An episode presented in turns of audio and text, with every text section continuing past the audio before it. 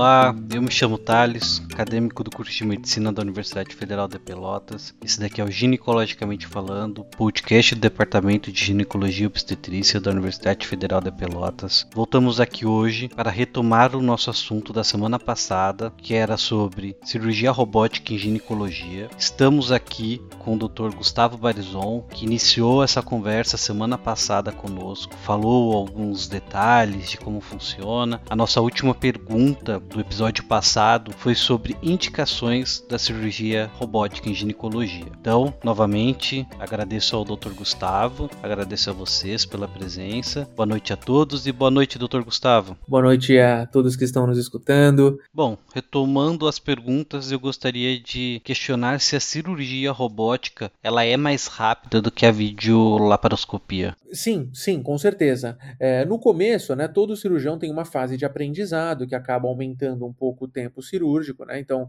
na curva de aprendizado inicial do cirurgião, às vezes ele acha que a cirurgia acaba sendo mais lenta, tem toda a questão inicial do docking, do acoplamento, que é apontado por aumentar um pouco o tempo cirúrgico, mas sempre isso no início da fase, assim como toda a tecnologia, né? De estar tá aprendendo, né?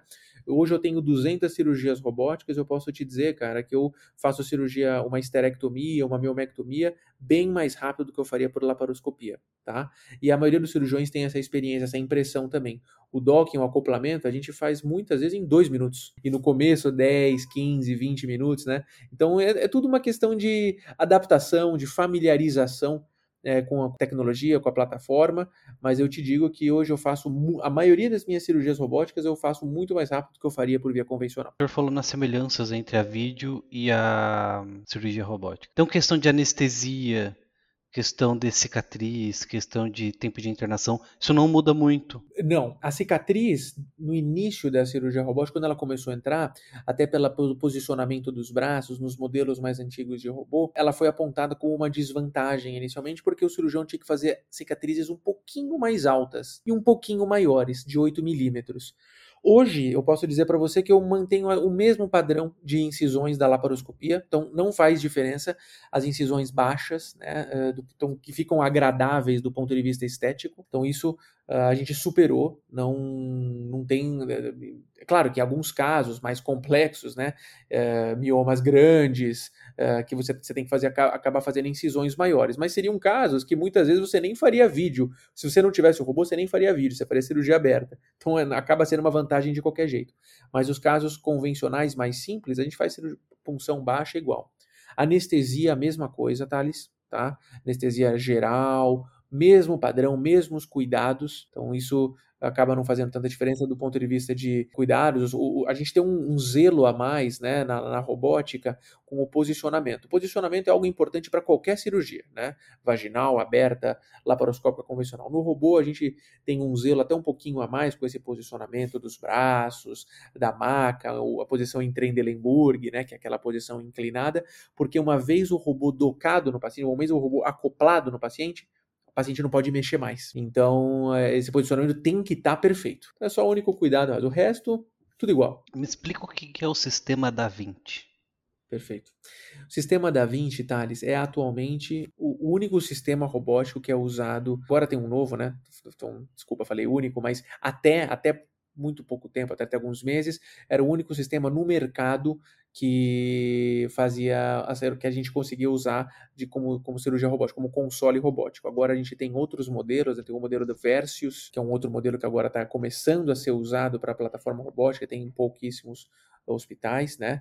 O Da Vinci ainda acaba sendo o carro-chefe, o campeão, que diz respeito à plataforma, a, a esse conceito, né, de três partes do robô, né? O Da Vinci tem a, o console, o kart robótico, né? Que é o, são os braços do robô, e a torre, onde ficam ali a, o gerador de energia, né? Então, e é o que de fato fez, todos os cirurgiões hoje que operam fizeram o seu treinamento com o Da Vinci. Vamos dizer que é o pioneiro na robótica em cirurgia minimamente invasiva. E onde que nós temos cirurgia robótica dos robôs aqui no Brasil? Tem muitos campos? Muito bem, isso tem aumentado muito.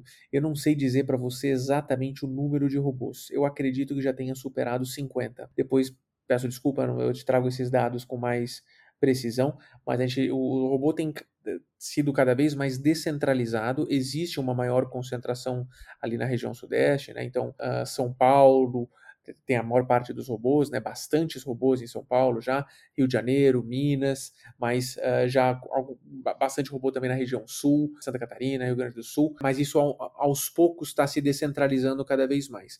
Com certeza se concentram ali São Paulo e em segundo lugar ali Rio de Janeiro. É, mas a tendência, isso é, é, é, o começo, né? O robô começou assim, o primeiro robô no Brasil chegou no Hospital Israelita Albert Einstein foi em 2008. Então é muito recente. É muito recente. E a gente já tem aí 14 anos né, de robótica, e olha como a gente já evoluiu, como tem muitos robôs. Né? O Einstein já tem só no hospital, quatro robôs, fora o centro de treinamento, entendeu? Então, é uma evolução, uma descentralização que tem sido exponencial. E eu acredito realmente que seja a tendência, tem em todos os estados brasileiros, assim como nos Estados Unidos, tem muito mais cirurgia robótica, muito mais, assim, eu acho que questão de 80% robótica em relação a 20% laparoscopia convencional. E vamos ver se a gente consegue acompanhar aí essa, essa estatística. Não passa um pouco, não passa um pouco mais lento, né? Mas é, eu acho que estamos caminhando para essa direção. Aproveitando essa conversa, eu, como eu falei para o senhor, eu estou no internato, já já eu termino a faculdade. Eu vou fazer residência em ginecologia e obstetrícia. Opa, olha que maravilha. É, não, isso, eu já entrei na, eu entrei na faculdade para isso, na verdade. Que maravilha, meu amigo. Depois eu pretendo fazer especialização, talvez em algo assim relacionado a, a obstetrícia mais assim. Mas suponhamos que eu queira fazer cirurgia robótica. Qual é o passo? O que, que eu devo fazer eu como médico, eu como residente? Como é que é a formação? Perfeito. Isso também eh, tem sido atualizado cada vez mais. E o sonho, né? O sonho, Thales, é isso até fazer parte, assim como a gente segue muitos modelos, se inspira muito no modelo americano, que é um modelo que é realmente invejável de treinamento do, do médico especialista, né? Em que a cirurgia robótica ela acaba entrando como parte do treinamento do residente. Esse é o sonho que a gente quer almejar. Inclusive, estamos começando a desenhar isso lá no Einstein. Mas ainda a gente sabe que é uma realidade um pouco distante, são muito poucos os serviços que têm robô é, no SUS, principalmente, né, no, como, como uma plataforma de treinamento, ainda é uma realidade, vamos dizer, bem distante do, do restante do Brasil. Então, atualmente, o que, que você, o que, que, eu, que, que eu sugiro não, o que, que é o recomendado? Você fazer a sua, terminar a sua faculdade, fazer sua residência em ginecologia obstetrícia ou na área cirúrgica de cada um do, dos colegas, o cirurgia geral, cirurgia do aparelho digestivo, cirurgia geral, urologia, né? A área cirúrgica que dá espaço, né? Cirurgia minimamente invasiva. Ter uma boa, no caso nosso de GO, a gente recomenda ter uma especialização em endoscopia ginecológica e cirurgia minimamente invasiva. Então, saber primeiro fazer laparoscopia convencional, esteroscopia, como um passo seguinte você fazer a sua certificação em cirurgia cirurgia robótica. Ah, como é que eu encontro isso?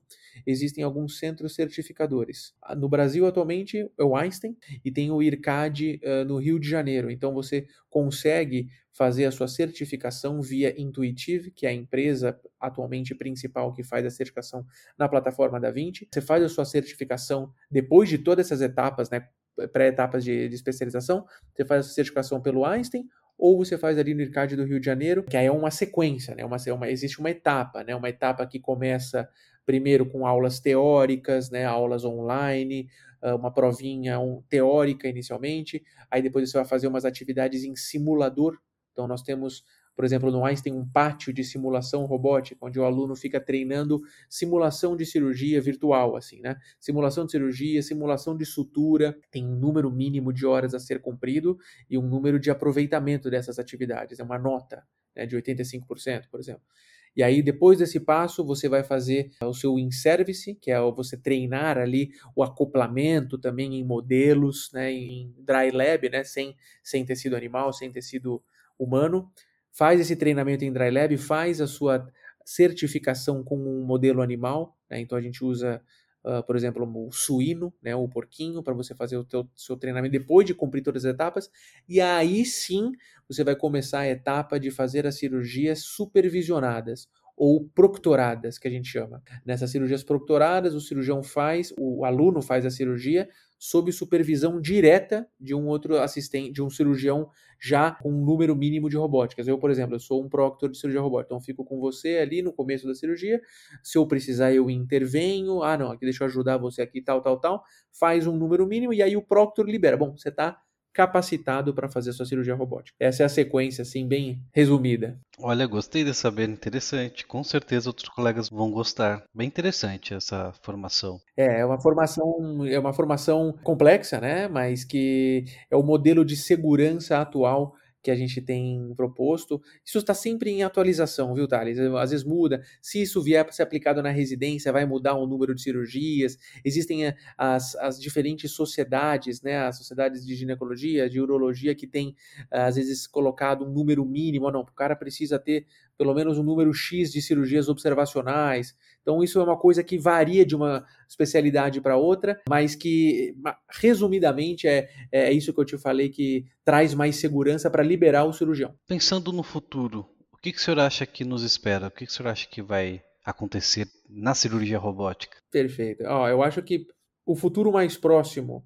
é a maior, a maior certificação de cirurgiões que vai acontecer. Já estamos tendo um aumento muito grande de cirurgiões certificados, né? O que outrora, o que há muito pouco tempo estava eh, é, muito restrito, né, um número pouquíssimo de cirurgiões concentrados ali em São Paulo, que era uma certificação difícil, tinha que ir para os Estados Unidos, tinha que ir para a Colômbia, isso agora, o que a gente vive agora, né, esse futuro presente, vamos dizer assim, já aumentou, já facilitou muito o acesso à, capacitação em cirurgia robótica, né, então isso, eu acho que um futuro próximo vai ter cada vez mais cirurgiões certificados, e em termos de tecnologia, vão pensar ainda mais futuristicamente, né? Eu acho que a gente já está começando a pensar, a gente não aqui, Brasil, mas Estados Unidos, uh, os centros de robótica já estão começando a pensar talvez em, até em automação de alguns procedimentos cirúrgicos.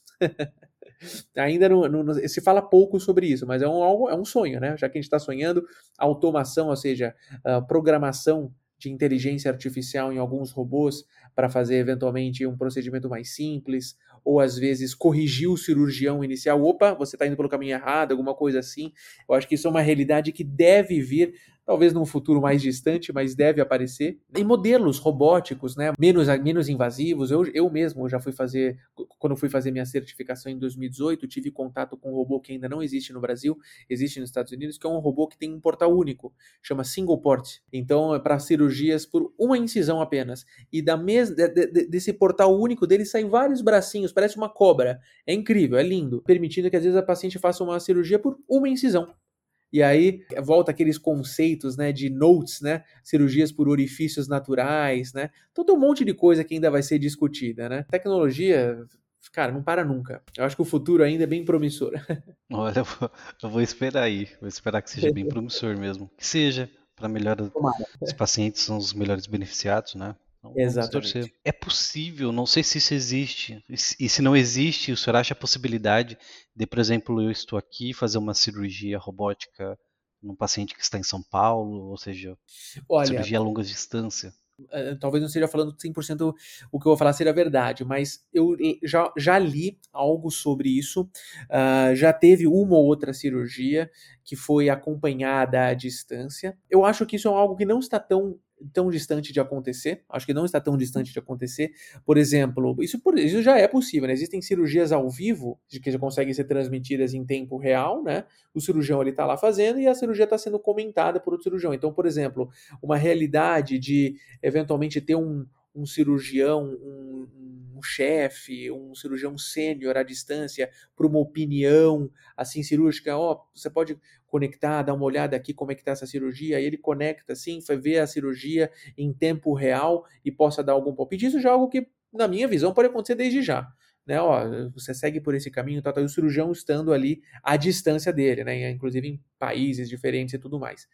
Mas intervir o cirurgião estando aqui operando uma paciente de outro lado do mundo, eu acho que é viável, eu acho que é viável, mas acho que ainda não existe isso. Mas é, tudo é possível, né, Thales? é, pois como o senhor falou, a tecnologia está cada vez melhor É, só o fato de você, eventualmente, o cirurgião está operando, às vezes ele precisa de uma opinião. Putz, será que eu sigo por aqui? Isso a gente faz já, pra você ter noção, né? A gente fala, a gente às vezes conecta, pode fazer uma conexão, colocar um, um dispositivo para que tenha essa reprodução da imagem, como se fosse num evento de transmissão de cirurgia ao vivo, coloca, às vezes, numa plataforma de imagem, sei lá, no Zoom, alguma coisa assim, e o cirurgião à distância conecta, ó, oh, eu acho que vocês estão indo pelo caminho errado, tente por aqui, aqui vai ter sangramento. Isso já é algo fantástico. O que, que qual seria a mensagem que o senhor deixaria para os acadêmicos que vão nos ouvir, que gostaria de fazer de ter essa formação de cirurgia robótica, independente da área, seja da ginecologia, seja da cirurgia geral, digestiva. Perfeito. A minha mensagem é a seguinte, Thales: o futuro chegou. Vocês fazem parte de um grupo, de uma geração que estão tendo já um contato muito próximo a todas essas tecnologias, a uma evolução, a, um momento de evolução incrível e de acesso fácil à tecnologia, de acesso fácil a essas modalidades de cirurgia minimamente invasiva. E eu digo mais, eu acho que vocês vão viver, vocês acadêmicos vão viver ainda mais de perto do que a minha geração, né? Que eu ainda nem sou tão mais velho que vocês, né? Mas é, vocês vão ter ainda mais de perto essa evolução que está sendo cada vez mais acelerada. Então, o acesso a vocês está mais fácil, vocês vão ter, e, e, quanto mais cedo a gente tem esse acesso e esse treinamento, eu tenho essa impressão que é mais fácil de a gente conseguir a habilidade. Então, quem gosta de cirurgia, eu super recomendo seguir por esse caminho. Aliás, não só recomendo, como eu altamente é, é, indico para seguir, isso é quase que algo que é, é, é, obrigatório, que é uma onda que a gente brinca assim com cirurgiões mais velhos e conservadores. Se você não entrar na onda, a onda vai te engolir. Porque isso tem, tem se tornado uma realidade. A gente vai enxergar um momento que vai ver que realmente aqueles que não compraram a ideia, eles acabam ficando para trás, acabam sendo vistos mais como conservadores. Tanto que você vê, a gente, é, é, como é, eu, eu, eu tô, vivi nessa fase do início da robótica, a gente vê muitos cirurgiões mudando de ideia. Aqueles cirurgiões que no começo, não, isso daí, olha, é muito trabalhoso, vai ter muito custo. Hoje, depois de, sei lá, 10 anos, muitos mudaram de ideia, muitos estão fazendo. Então, é algo que tá virando, veio para ficar. Essa que é, em termos bem, é, vamos dizer assim, um ditado bem fácil, veio para ficar essa tecnologia. Então recomendo e incentivo todos a seguirem por essa linha. E para os ouvintes, porque o nosso podcast ele, ele abarca né, o, o acadêmico, mas a gente também tem ideia de trazer para o público leigo, né, para a dona de casa que nos está ouvindo, para, enfim, para qualquer pessoa que tenha interesse no assunto. O que o senhor teria a dizer a eles que maravilha. Oh, não, fico muito feliz de, de, estarem acompanhando, né? Eu tenho a dizer que isso tudo são frutos do esforço do médico, né, do cirurgião, em trazer, porque o, a grande beneficiária disso tudo, como você disse, as grandes vezes são as nossas pacientes. A tecnologia, existe, existe tem um congresso americano de ginecologia minimamente invasiva, que é o congresso da AGL, e eles falam assim, né? Se você quer beneficiar a sua paciente, principalmente em casos difíceis, incorpore tecnologia. A tecnologia ela vai trazer na cirurgia robótica um grande benefício para as nossas pacientes, para vocês. É um instrumento a mais que o médico está lançando mão para poder operar com mais delicadeza, visando uma, uma, uma, intervenção mais segura, uma intervenção mais precisa, mas também, paralelamente, a recuperação mais rápida, o retorno da mulher mais rápido para o mercado, é, para o trabalho dela. Então, eu fico muito feliz né, de estar tá podendo falar aqui para todos isso, trazendo esse benefício nítido para as nossas pacientes, para vocês. Doutor Gustavo, eu fiquei muito feliz em ouvir tudo que o senhor falou em, em saber. Eu tinha algumas noções, mas muito básicas, e, e, fiquei até empolgado em relação ao assunto. Fiquei bem empolgado. Eu, eu vou guardar essa, essa recomendação que o senhor fez para os acadêmicos. Eu acho muito importante a gente trazer essas atualizações, né, tanto para os acadêmicos quanto para o público. E fico extremamente feliz e lisonjeado de poder conversar com o senhor. Ah, imagina, eu que agradeço o convite. Eu tenho que te dar parabéns também pelo projeto brilhante. É realmente muito importante a gente fazer essas conversas, uh, não só para os colegas acadêmicos, cirurgiões, como também para as nossas pacientes, para o público leigo. Uh, essa informação é de fato muito importante E a, a, a, parabenizar você também pelo, pelo conteúdo que você montou, as perguntas muito pertinentes. E eu me coloco sempre à disposição aí para ajudar vocês, tirar algumas dúvidas, futuramente ajudar aí na formação dos colegas. E agradeço de novo o convite. Com certeza. Muito obrigado, doutor Gustavo. Obrigado a todos que estão nos ouvindo, que estão nos acompanhando. E na próxima terça-feira teremos outro episódio. E vamos lá, pessoal. Obrigado a todos. Boa noite. Obrigado, doutor. Até mais. Obrigado. Boa noite. Boa noite, pessoal. Tchau, tchau.